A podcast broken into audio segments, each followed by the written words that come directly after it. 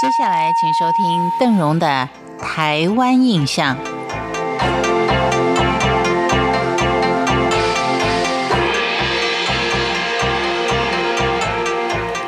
今天是中秋佳节，我们大家也因为这个节日呢，有好几天的连假，我们可以好好的到户外走走。只希望老天爷垂怜，能够给我们一个好天气，每个人都可以看到大大圆圆满满的月亮。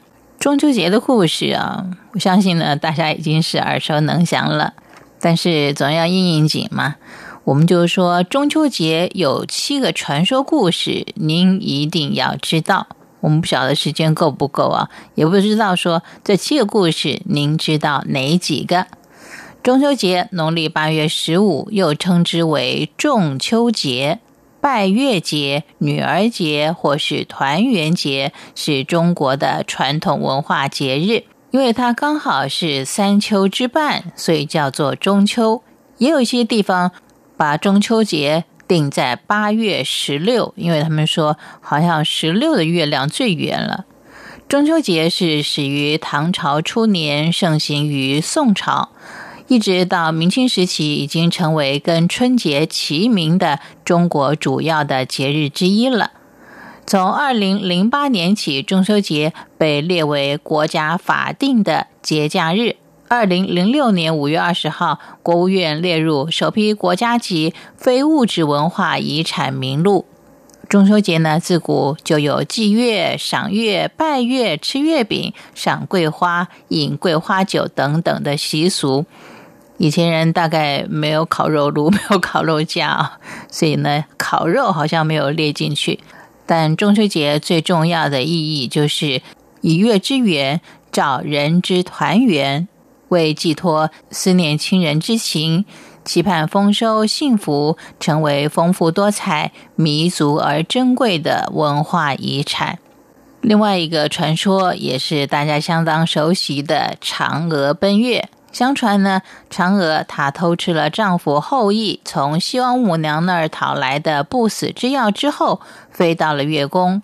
但琼楼玉宇，高处不胜寒。所谓嫦娥应悔偷灵药，碧海青天夜夜心，正是她倍感孤寂的心情写照。前面这一段啊，大家好像都比较熟悉，但还有后续呢。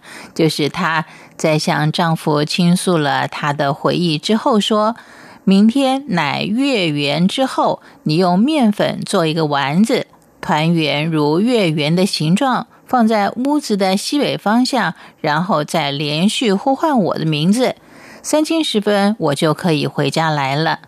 第二天，丈夫当然照妻子的吩咐去做。到了时候，嫦娥果真由月中飞了出来，夫妻重圆。中秋节做月饼供嫦娥的习俗，可能也就是由此形成的。再来就是吴刚伐桂的故事了。其实传说月中有树桂，在《淮南子》里面已经也有说月中有树桂。后来的传说更加具体，在桂树旁边又添了一个伐桂之人吴刚。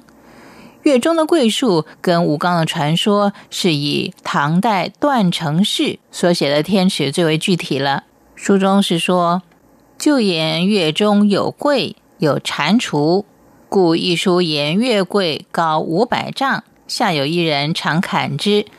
树创随和，人姓吴，名刚，西河人。学仙有过，责令伐树。”意思就是说，吴刚曾经跟随仙人修道，到了天界，但是他犯了错误，仙人就把他发配到月亮，命令他砍伐不死之树月桂。月桂高达五百丈，随砍即合。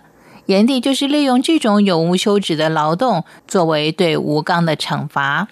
李白的诗中也有“欲砍月中桂，实为寒者心”的记载。而吴刚伐桂呢，还会有另外一个版本，但是因为时间的关系呢，我们留待下次再慢慢的跟您聊。感谢您今天的收听，祝您中秋佳节愉快。台湾印象，我们下回见。